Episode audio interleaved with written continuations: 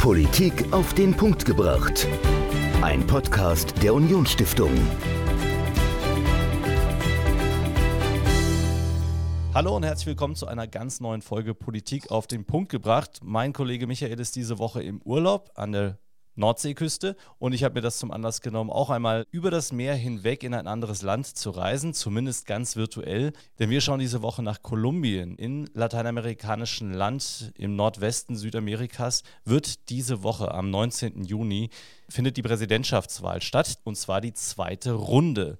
Dabei ist ein Kandidat ganz besonders hervorgestochen, nämlich Rodolfo Hernández. Er war Bürgermeister der kleinen Stadt Bucaramanga in Kolumbien und niemand hatte ihn auf den Schirm. Denn in Kolumbien ganz klassisch gibt es zwei Lager, das linke Lager und das konservative Lager. Er ist als parteiloser, also als unabhängiger Kandidat angetreten und hat in der ersten Runde einen Achtungserfolg geschafft, denn er hat den rechten, den konservativen Kandidaten ja übertrumpft und ist in die zweite Runde eingezogen. Und er ist ein ganz interessanter Typ. Also interessant in Anführungszeichen, denn er nennt sich der Alte von TikTok. Er ist 77 Jahre alt, er ist Multimillionär und betreibt Politik eigentlich nur so nebenbei und hat Wahlkampf vor allen Dingen auf Social Media gemacht und unter anderem in TikTok. Daneben ist er aber auch etwas, ja, aus meiner Sicht etwas dubios, denn er ist großer Bewunderer von Adolf Hitler. Er ist sehr sexistisch, also seiner Meinung nach haben Frauen beispielsweise nichts in der Politik zu suchen. Und über diesen seltsamen, sonderbaren Kandidaten, der jetzt in die zweite Runde der Präsidentschaftswahl in Kolumbien eingezogen ist, spreche ich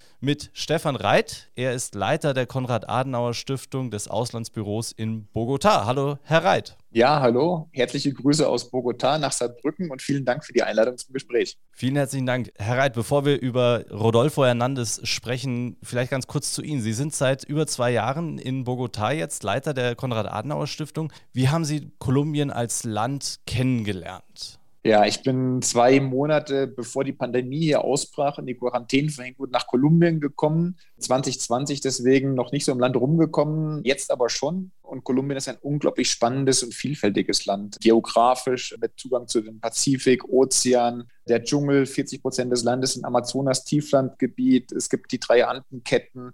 Geografisch, aber auch kulturell unglaublich vielfältig mit den Indigenen, den Afro-Kolumbianern, den europäischen geprägten Kolumbianern. Also ein unglaublich spannendes, kulturell sehr spannendes und auch politisch sehr spannendes Land. Absolut, kann ich nur bestätigen. Ich habe selbst ein Jahr lang dort gelebt und es ist wirklich sehr, sehr interessant, fasziniert mich bis heute im Positiven wie im Negativen.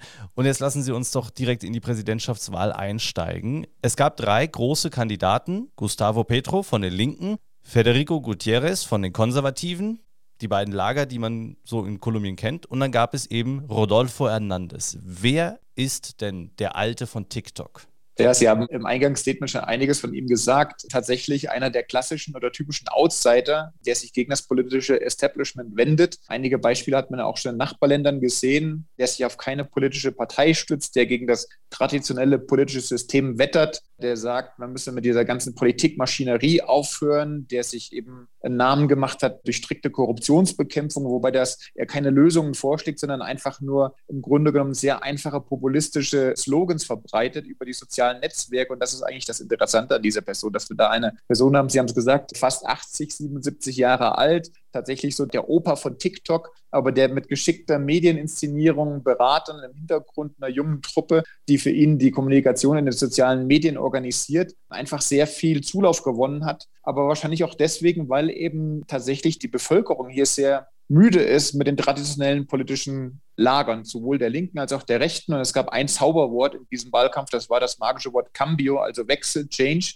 erinnert ein bisschen an die Obama, an die Obama-Kampagne. Und für diesen Change oder Wechsel stand eigentlich der Linkskandidat oder Linkspopulist Gustavo Pedro. Und jetzt kam diese Hernandez sozusagen aus dem Nichts, schoss im Endspurt des ersten Wahlgangs an dem Kandidaten der Konservativen vorbei und besetzt dieses Wort Cambio oder Change, Wechsel neu mit jemandem, der vollkommen aus dem Nichts kommt, der sich abhebt vom traditionellen politischen System und wirklich einfach nur sehr politisches, populistische Slogans verbreitet, ohne wirklich auf thematische Teams zurückgreifen zu können, der auch wirklich nur ein rudimentäres Wahlprogramm überhaupt nur vorweist. Und auch dort in diesem Wahlprogramm finden sich sehr populistische Vorschläge. Hauptsächlich geht es darum, eben Korruption zu bekämpfen und sozusagen, indem man die Korruption bekämpft, sozusagen dort Ressourcen zu schaffen, um dann alle möglichen Sozialversprechen zu erfüllen. Einer der Slogans ist zum Beispiel No se roba la plata, alcanza, also wenn man das Geld nicht stiehlt, dann reicht es auch. Und mit solch simplen, einfachen Botschaften, die weite Verbreitung finden, hat er sehr stark gerade in der jungen Bevölkerung auch Zustimmung gewonnen. Sie haben jetzt immer wieder das traditionelle politische System angesprochen und bevor wir das genauer erläutern, was das in Kolumbien eigentlich bedeutet, würde ich mich noch mal eine Frage zu Hernandez interessieren. Er war ja vorher Bürgermeister in Bucaramanga gewesen. Was ist denn da vorzuweisen von seiner Amtszeit dort? Hat er die Stadt vorangebracht? Hat er gute Arbeit dort geleistet? Hat er schlechte Arbeit dort geleistet? Also wie ist er als Politiker einzuschätzen? Also ja und nein. Sie haben es eingangs schon gesagt, er ist einer der ein schwerreicher Multimillionär Bauunternehmer und als solcher dann auch in die Politik eingestiegen, wurde Bürgermeister von Bucaramanga. Was man ihm zugute halten muss, Bucaramanga war hochverschuldet, als er das Bürgermeisteramt übernommen hat und als er es verlassen hat, drei Jahre später, gab es einen ausgeglichenen Haushalt. Also er guckt sehr genau auf die Zahlen, hat auch die öffentliche Auftragsvorgabe sehr stark geöffnet, dort für Transparenz gesorgt. Das hilft ihm natürlich jetzt auch in der, in der Wahlkampfkommunikation. Aber er ist auch ein sehr impulsiver Mensch, der nicht hört, der nicht auf Berater hört, der keine Teams führen kann. Er hat nationale Bekanntheit dadurch erlangt, dass er einen Stadtrat, der bei ihm im Büro war, geohrfeigt hat. Das Ganze wurde auf Video aufgenommen und das ist auch so ein bisschen im kollektiven Gedächtnis der Kolumbianer. Da steht jetzt jemand da und der ohrfeigt sozusagen korrupte Stadträte. Und dadurch ist er bekannt geworden. Und es gibt eben viele sehr, er hat eine sehr einfache, den Menschen verbundene Sprache, manchmal sehr, sehr polemisch, gerade auch mit Blick auf Frauen, weil er dieses traditionelle Frauen- oder Familienbild das dort gerade Bucaramanga und Santander auch vorherrscht, bestätigt. Sie haben es eingangs erwähnt, sein Kommentar über Hitler. Er sagte in einem Interview auch belegt und aufgenommen, er sei ein großer Bewunderer von Hitler, um dann Monate später zu sagen, naja, er hätte nicht Hitler gemeint, sondern eigentlich Albert Einstein. Also das sagt viel über seine, seine Denkweise aus. Sehr impulsiv, sehr polemisch, sehr meinungsstark nicht in der Lage, Projekte voranzutreiben, hat keine größeren Infrastrukturprojekte oder sowas vorangebracht, aber eben sehr stark auf das Geld geguckt. Ein klassischer Unternehmer, der in die Politik geht, der sozusagen dann auf den Haushalt äh, guckt, was kommt rein, was kommt raus. Das hat er geschafft. Und das hilft ihm jetzt natürlich im Wahlkampf, aber niemand, der wirklich zusammenführt, Konsens schafft und eine Gemeinschaft voranbringt. Okay, jetzt haben wir den Außenseiterkandidaten etwas genauer kennengelernt, der weder dem einen noch dem anderen Lager so richtig zuzuordnen ist. Lassen Sie uns jetzt erstmal die Rolle rückwärts machen und das politische System in Kolumbien mal etwas genauer unter die Lupe nehmen. Also was haben wir denn in Kolumbien für ein System vorliegen? Ist das wie in den USA ein Zwei-Parteien-System? Ist das wie bei uns? Sind das mehrere Parteien? Wie sieht es aus in Kolumbien? Nein, es ist ein präsidentielles System, wo der Präsident direkt gewählt wird. Es gibt aber auch eine Parteienlandschaft, mit mehreren Parteien, mit einem Mitte, mit einem Rechtslager, wo sich eben zum Beispiel die Partei des ehemaligen Staatspräsidenten Uribe und des aktuellen Präsidenten Duque, das Centro Democratico, das demokratische Zentrum finden, aber auch die konservative Partei, eine der ältesten Parteien des Kontinents, andere Parteien. Und es gibt eben das linke Lager, was angeführt wird eben von der Partei von Gustavo Petro. Und es hat sich in den letzten Jahren herausgebildet, so eine Art politisches Zentrum, was nach unserem Verständnis so ein bisschen das Mitte-Links-Lager wäre oder die moderaten Linken,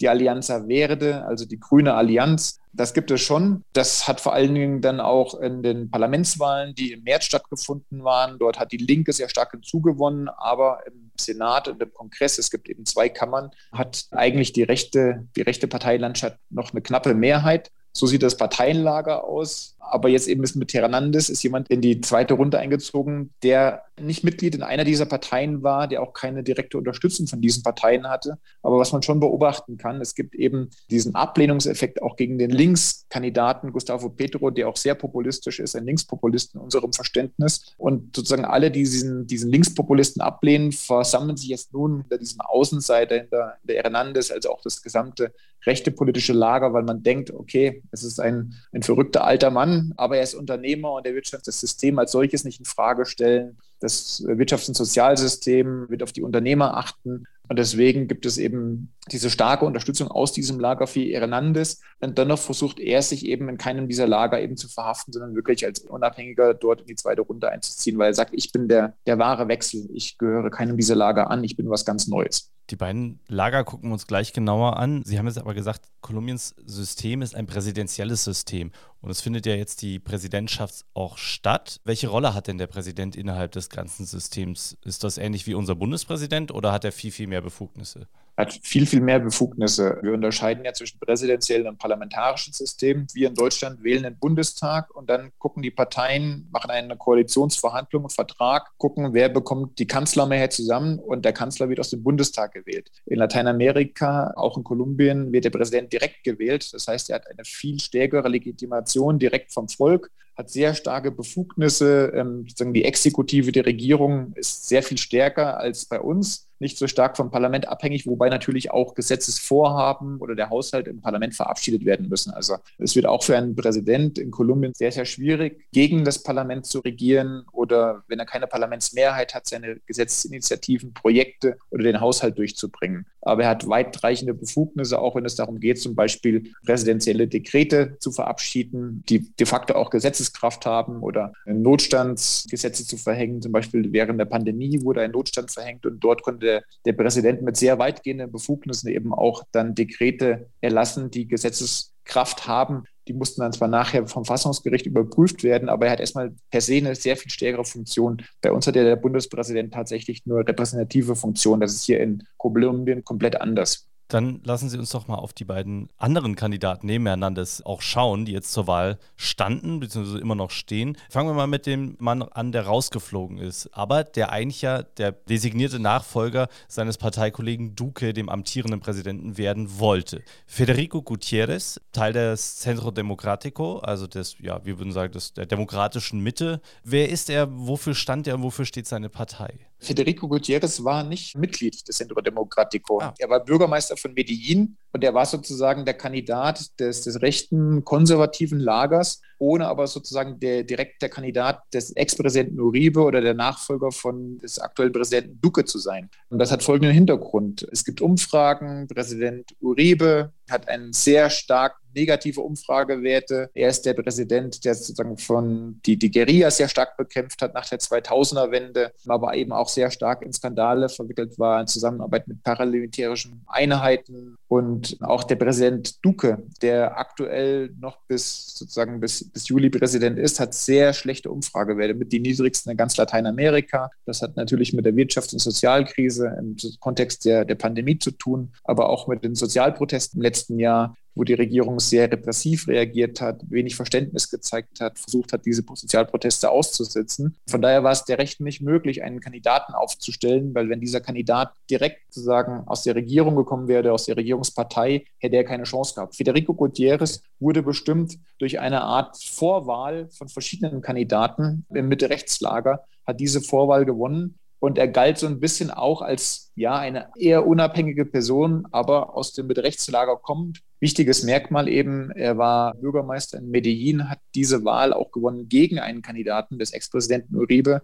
Er war nie Mitglied des Centro Democrático, also der Partei von okay. Uribe. Und er war immer für den Friedensprozess, während Teile des rechten Lagers eben gegen diesen Friedensprozess waren in Kolumbien. Also hat er sich schon unterschieden. Aber ihm ist es nicht gelungen, sozusagen in diesem ganzen Kontext, ich habe es schon erwähnt, das Zauberwort war Wandel, Change, was anderes, Cambio. Und dieses Wort konnte er natürlich nicht so gut verkörpern oder besetzen, wie es zum Beispiel Destin Hernandez oder Pedro gelungen ist, sondern er stand schon für die Fortsetzung des alten Systems, der alten Regierung, auch wenn er ein bisschen mehr in der Mitte war als andere mögliche Kandidaten. Auf das, was Sie jetzt gerade schon angesprochen hatten, auf die Friedensverhandlungen, auf den bewaffneten Konflikt in Kolumbien mit Guerilla und Paramilitärs und allem, was da bis heute dazugehört, gehen wir auf jeden Fall auch nochmal ein. Aber jetzt lassen Sie uns erstmal den anderen Kandidaten anschauen. Gustavo Petro, Sie haben es gesagt, er ist der linke Kandidat, er ist Linkspopulist. Was genau bedeutet das? Also wer ist er und wofür stand er? Was waren seine Themen im Wahlkampf? Das hat gewechselt, weil interessanterweise, bevor das Phänomen Hernandez aufgetaucht war, war er derjenige, der eben für den Wandel steht. Auch sein Zauberwort war Cambio. Er hat gegen das System gewettert. Man muss sich vorstellen, dass die Linke,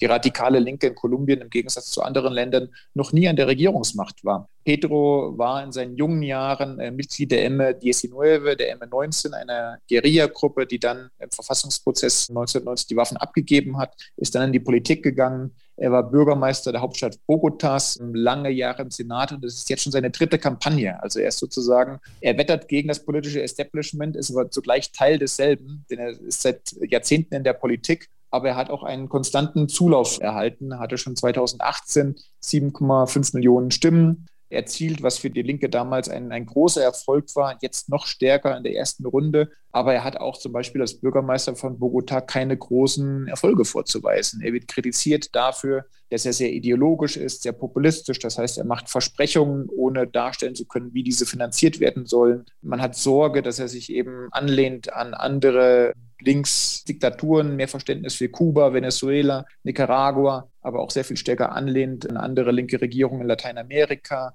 Die große Frage Russland, China schweben da im Raum und auch vielleicht die Abkehr vom traditionellen Bündnispartner der Vereinigten Staaten. Also das sind viele Themen, viele Fragezeichen. Und er steht natürlich auch gerade für den Unternehmenssektor, für den Unternehmerflügel hier für mehr Staat, für mehr Interventionismus, für Unsicherheit, was Wirtschaft und Investitionen betrifft, weil er eben für sehr viel mehr Staat und Sozialsubventionen steht und für einen radikalen Systemwechsel und Bruch mit der politischen Klasse. Jetzt haben Sie angesprochen, er war Teil einer Guerilla-Gruppe, der M19. In Kolumbien gibt es zahlreiche oder gab es zahlreiche Guerilla-Gruppen. Ich glaube, die berühmteste sind immer noch die FARC, auch wenn es sie offiziell nicht mehr, mehr gibt. Die ELN, die gibt es noch. Wie kann man so das einschätzen? Wie kann man das erklären, dass eine Guerilla-Gruppe sich auflöst und im Fall der M19 ja dann plötzlich politische Partei wird? Also ich glaube, in Deutschland könnte es niemand nachvollziehen, wenn die Rote Armee-Fraktion eine Partei geworden wäre. Also wie ist so etwas einzuschätzen? Wird das, ist das ja in Kolumbien völlig normal, dass das so ist? Ist das Teil der Geschichte mittlerweile? Oder wie wird jemand betrachtet, der früher Teil der Guerilla war? Das kommt ganz vom politischen Standpunkt des Betrachters äh, aus gesehen an. Für sozusagen das, die, die, konservativen Kolumbianer, ja. die im Bürgerkrieg für Staat und die Fortsetzung des Systems und für die politische wirtschaftliche Elite standen, ist Pedro natürlich ein absolutes Feindbild. Für sie ist Pedro noch immer der Guerillero, aber man muss sich auch vor Augen führen, dass das längst 30, 40 Jahre her ist. Wir reden da von der MD19 in den 80er Jahren und auch diese M19 war eine Guerilla-Gruppe, die entstanden ist aus akademischen, aus studentischen Zirkeln aufgrund eines krassen Wahlbetrugs in den 70er Jahren und die dann aber im Rahmen von Friedensverhandlungen Ende der 80er 1990 eben in einen Prozess eingetreten ist, einen politischen Prozess. Es gab dann eine neue Verfassung, eine verfassungsgebende Versammlung, wo die M19 eine sehr, sehr starke Rolle gespielt hat. Und dort gab es wirklich einen glaubwürdigen Friedensprozess, der gelungen ist, wo eben dann diese Guerilla die Waffen abgegeben hat, in den politischen Prozess eingetreten ist. Und viele, tatsächlich in der politischen Linken heute, gibt es viele, viele Vertreter, die damals Mitglieder dieser M19 waren. Also da muss man sagen, eine gelungene Integration, eine politische Integration von Ex-Guerilleros die dort auch tatsächlich für einen politischen Wandel gesorgt haben, eben durch eine neue Verfassung, die sehr viel offener, sehr viel pluralistischer, sehr viel demokratischer war, sehr viel mehr Rechte, sehr viel mehr Teilhabe für die Bevölkerung und die auch so ein bisschen dieses stark elitengeprägte System aufgebrochen hat. Da ist es gelungen. Der aktuelle Friedensprozess mit den, mit den FARC ist noch nicht so weit. Es gibt äh, auch Studien, es gibt ein Institut, das im Auftrag der UN die Umsetzung des Friedensvertrags begleitet. Man sagt, dass heute eben fünf Jahre nach Abschluss des Friedensvertrags circa 30 Prozent der Vereinbarungen umgesetzt sind, ein bisschen mehr, dass aber viele Fragen noch offen sind. Zum Beispiel mhm. die Frage der Landverteilung. Es gibt eine sehr, sehr ungleiche Landverteilung in Kolumbien, ist noch offen. Andere Fragen sind noch offen. Und da ist aber diese politische Integration der FARC-Kämpfer nicht gelungen. Die haben Wahlergebnisse von unter einem Prozent erzielt was andere Gründe hat. Aber da bleibt eben noch vieles, vieles zu tun. Aber um auf Ihre Frage nochmal kurz und prägnant zu antworten, für die einen ist Pedro einfach eine Symbolfigur für den mhm. sozialen Wandel, der nötig ist. Und für die anderen ist er immer noch das Feindbild des Ex-Guerilleros, der Verbindung hat zu Guerillas und zu Drogenhändlern und das Feindbild schlichthin. Ist denn Sehr der, polarisierend. Ist denn der Friedensvertrag, den Sie gerade angesprochen hatten, zwischen der FARC und dem kolumbianischen Staat, dieser Vertrag wurde über, über mehrere Jahre hinweg ausgearbeitet und dann damals vom ehemaligen Präsidenten vor Duque ratifiziert. Duque ist ja damals angetreten und hat gesagt, ich will diesen Vertrag wieder revidieren. Ich stehe gar nicht hinter diesem Vertrag und wurde auch unter anderem deshalb gewählt. Spielt dieser Friedensvertrag jetzt überhaupt noch eine Rolle in der aktuellen Wahl oder war das, ist das Schnee von gestern? Nein, er spielt keine Rolle mehr und man muss sagen, Gott sei Dank spielt er keine Rolle mehr. Dieser Vertrag wurde ja von Ex-Präsident Santos ausgehandelt genau. und wurde dann zur Volksabstimmung gestellt. Und zum Entsetzen und Schrecken aller hat in dieser Volksabstimmung das No, also das Nein, die Ablehnung des Vertrags gewonnen. Und man fragte sich, wie um Gottes Willen kann denn die Bevölkerung entscheiden, dass sie diesen Friedensvertrag nicht machen wollen. Aber es gab eben eine sehr starke Kampagne auch der Rechten, die sagen, wir haben die FARC bekämpft, wir haben sie an den Rand der Niederlage gebracht, es sind Terroristen und jetzt machen wir einen Friedensvertrag und dort werden der FARC einfach zu viele Rechte und Zugeständnisse gemacht, die sie sozusagen im bewaffneten Kampf nicht erreicht haben und jetzt machen wir einen Friedensvertrag, der ihnen das so zusichert. Und diese Kampagne war sehr stark, war angeführt von Uribe und Duque stand auch für dieses Nein, für die Ablehnung des Vertrags und hat dann die Präsidentschaftswahlen gewonnen und hat eben versucht, auch diese Institutionen des Vertrags, zum Beispiel die Wahrheitskommission, die Übergangsjustiz auszuhebeln, auszutrocknen. Das ist ihm aber nicht gelungen. Teils auch, weil die internationale Gemeinschaft diesen Vertrag natürlich, diesen Friedensprozess unterstützt hat, auch die Übergangsjustiz finanziert hat und auch eben sich in der Bevölkerung langsam eine, eine Bewusstseinswandlung hergestellt hat, dass eben heute gibt es Umfragen und es gibt eine, eine starke Mehrheit, eine eindeutige Mehrheit für diesen Friedensvertrag. Und es gab gab auch jetzt im Wahlkampf keinen Kandidaten mehr, auch zum Beispiel Federico Gutierrez, der ja für die Rechte stand. Auch der hat den Friedensvertrag als solchen nicht mehr in Frage gestellt. Und von daher war dieses Thema aus dem Wahlkampf eigentlich raus. Und deswegen kamen eben andere Themen, die im Zentrum des Wahlkampfs standen. Soziale Fragen, Bildung, Gesundheit, Arbeitslosigkeit, Sicherheit, aber nicht mehr eben sozusagen Friedensvertrag, ja oder nein. Nach diesem kleinen Exkurs zum Friedensvertrag und der Guerilla kommen wir nochmal zurück zum Kandidaten Petro. Er hat ja auch eine sehr interessante Vizekandidatin mit an Bord geholt seines Wahlkampfes. Sie ist Afro-Kolumbianerin, sie ist eine Frau. Welche Rolle spielt sie denn im Wahlkampf und kann sie eventuell sozusagen das Zünglein auf der Waage sein bei Kopf-an-Kopf-Rennen mit Rodolfo Hernandez? Ja, vielleicht. Das ist eine sehr, sehr interessante Figur. Erstmal muss man sagen, dass die afrokolumbianische Gemeinschaft in Kolumbien auch sehr stark benachteiligt ist. Politisch, sozial, wirtschaftlich. Die Afrokolumbianer wohnen dort in Gebieten an den Küsten, Karibikküste, Pazifikküste, die eben sehr stark von Armut und Gewalt geprägt sind. Insofern steht sie schon mal für eine benachteiligte Bevölkerungsschicht. Als Frau natürlich doppelt, weil Kolumbien immer noch sehr stark, ja, diese Macho-Kultur immer noch sehr stark ist, auch in der Politik. Und sie ist eine Aktivistin, hat einen, den Goldman-Preis gewonnen als Umweltaktivistin, ist als alleinstehende Mutter zwei Kinder großgezogen, hat als Hausangestellte gearbeitet, dann als Aktivistin irgendwie groß geworden, sich einen Namen gemacht, in die Politik gegangen. Eine sehr, sehr authentische politische Figur mit einem sehr, sehr starken Diskurs, der gerade bei diesen benachteiligten Bevölkerungsschichten ankommt. Interessanterweise hat sie ihre Zustimmung vor allen Dingen auch bei jungen Frauen im städtischen Umfeld noch nicht mal so sehr stark in der eigenen Community, sondern auch bei gebildeten jungen Frauen, die sagen, endlich mal jemand, der sich für Frauenrechte, der sich für uns einsetzt. Und sie hat sich diesen Platz als Vize, als Kandidatin für die Vizepräsidentschaft auch hart erkämpfen müssen. Denn Petro hatte sie nicht von Anfang an eingeladen auf dem Schirm, sondern auch im linken Lager wurde eine, eine Vorwahl durchgeführt und sie hat in dieser Vorwahl unglaublich stark abgeschnitten mit 700.000 Stimmen, viel mehr als erwartet und so kam eben der Linkskandidat Petro nicht mehr umhin, sie automatisch als Vizepräs oder als Kandidatin für die Vizepräsidentschaft einzuladen. Denn eigentlich hatte er andere Pläne. Eigentlich hatte er schon politische Abkommen mit der liberalen Partei, um diese an Bord zu holen und dort den Vizepräsidentschaftskandidaten oder den Posten zu vergeben. Und Francia Marquez hat sich diesen Posten erkämpft. Wenn man sie hört, wenn man sie sieht, eine unglaublich sehr, sehr, sehr authentische Figur, einen sehr starken Diskurs, eine bewundernswerte Frau. Politisch eben auch nicht so geschliffen, sondern sehr stark auch emotional, sehr stark in ihrem Aktivismus verhaftet. Man kann sich schon vorstellen, dass sie gerade in ihren Communities oder auch bei Frauen eben sehr stark Zustimmung gewinnt und dort auch Stimmen holen kann. Also eine sehr interessante Vizekandidatin, die Petro da mit an Bord hat, Francia Marquez.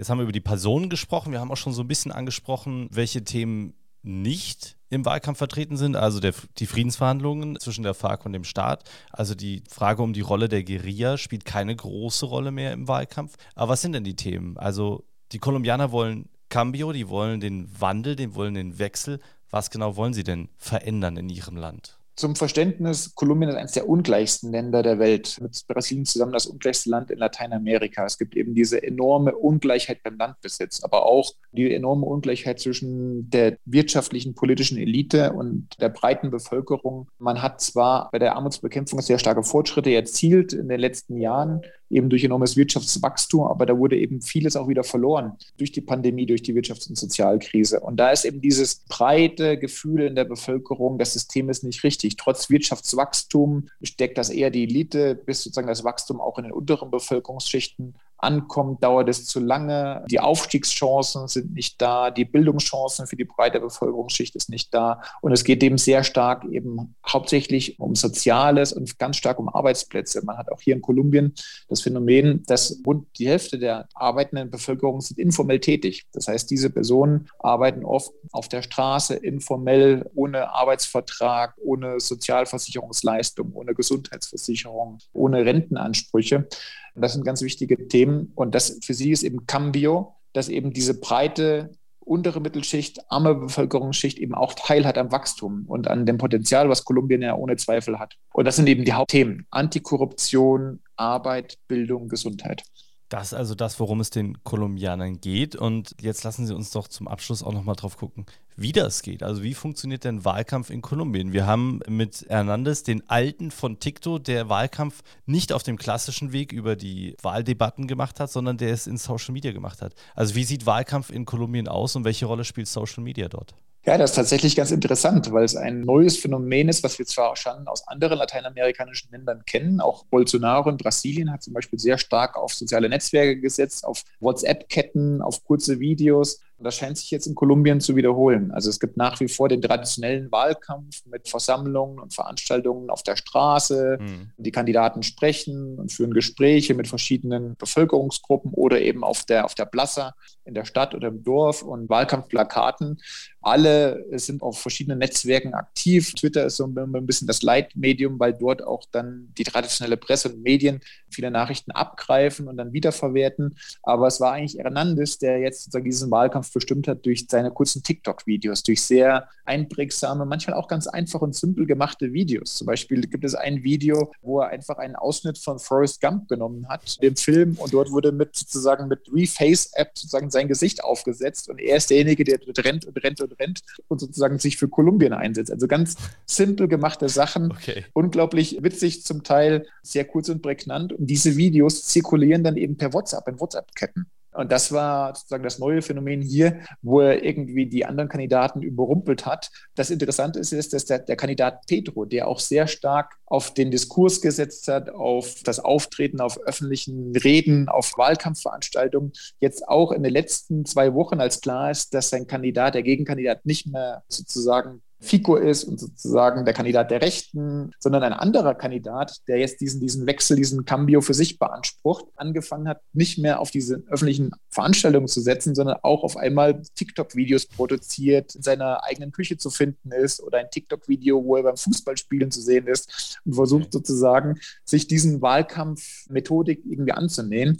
Aber das Original ist und bleibt natürlich Hernandez, der sozusagen als erster auf diese TikTok-Videos gesetzt hat. Faszinierend interessant natürlich, dass wir da ein ganz, ganz neues, jugendhaftes Medium haben, was in der jungen Bevölkerung verbreitet ist. Aber jemand, der es nutzt, ist fast 80 diese Kombination ist natürlich hochspannend und interessant, auch als sozusagen politischer Analyst und Wahlkampfbeobachter. Okay, das heißt aber in den letzten Wochen, jetzt kurz vor der Wahl, wir telefonieren ja noch ein paar Tage vorher, hat sich der Wahlkampf auch wirklich noch stärker in die sozialen Netzwerke verschoben, verlagert. Wie wirkt das auf Sie? Also ist das einfach sehr seltsam oder ist das irgendwie ja, völlig normal, jetzt wo Sie dort leben? Es, naja, wir als Konrad-Adenauer-Stiftung setzen uns ja für Demokratieförderung ein. Und zur Demokratie gehört für uns natürlich in unserem deutschen Verständnis auch die die, Debatte und das mhm. Wort und der Austausch von Argumenten und der findet hier nicht mehr statt. Hernandez hat sozusagen durch diesen TikTok-Wahlkampf ist er in die zweite, in die zweite Runde gekommen, die Stichwahl. Das ist ein Erfolgsmedium. Und deswegen bleibt er auch dabei und hat verkündet, dass er an keiner Präsidentschaftsdebatte teilnehmen wird. Er entzieht sich systematisch der politischen Debatte, mhm. lässt im Grunde genommen auch keine kritischen Interviews oder Gespräche zu, sondern kommuniziert sozusagen nur in eine Richtung. Per sozialen Netzwerken, per Medien, per TikTok. Aber er lässt, sich, lässt es nicht zu, dass er hinterfragt wird. Er lässt sich auf keine Debatte ein. Pedro ist jemand, der durchaus intellektuell ist, der sehr belesen ist, der auch ein sehr, sehr starker Redner ist, der überzeugt im Diskurs, in der Debatte.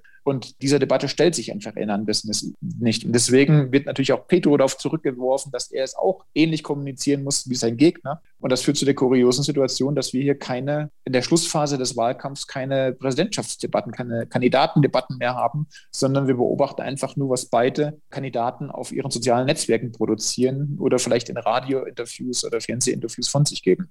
Wie schlägt sich das in den aktuellen Umfragen nieder? Also wir hatten direkt nach der ersten Runde eben, als als Hernandez überraschend in die Stichwahl einzog, die feste Überzeugung bei den Analysten, okay, dann wird er jetzt auch Präsident, weil sich automatisch Pedro sozusagen bei seinem Dach angekommen, er kann nicht viel mehr Stimmen holen mhm. und diejenigen, die für Fico Gutierrez gestimmt haben, die werden automatisch bei Hernandez landen und deswegen wird er ganz sicher Präsident werden. Inzwischen zeigen die Umfragen aber ein technisches Patt zwischen beiden Kandidaten mit minimalen Vorteilen vielleicht für den Kandidaten Rodolfo Hernandez, aber man muss sagen, es ist alles offen. Es ist alles offen, weil einer der, der politischen Analysten hat es hier ein bisschen erklärt, es ist wie der Schaum auf dem Bier, der erstmal hochgeht und dann aber auch schnell wieder runtergeht. Man okay. muss diesen Effekt genauso abpassen, dass dann die Wahl stattfindet, wenn die Schaumkrone am höchsten ist, weil eben tatsächlich, ich glaube, wenn man das Phänomen Hernandez beobachtet, ist es eben sehr viel Schaum und heiße Luft. Und es ist die Frage, ob diese TikTok-Strategie, es fehlt noch eine Woche bis den Wahlen, tatsächlich durchträgt. Denn auch Leute, die sich ihre Meinung jetzt machen und versuchen, sich eine Meinung zu bilden, sehen natürlich, dass dort eben sehr populistische Argumente verbreitet werden, wenig reelle, reale Möglichkeiten. Und beide, beide Kandidaten stehen ja irgendwie für einen Wandel und für die Kritik am aktuellen politischen System. Die Frage ist, wer sich jetzt durchsetzt. Ich glaube, jetzt aktuell ist alles offen. Wir können das nicht sagen und wir freuen uns auf einen spannenden Wahlsonntag.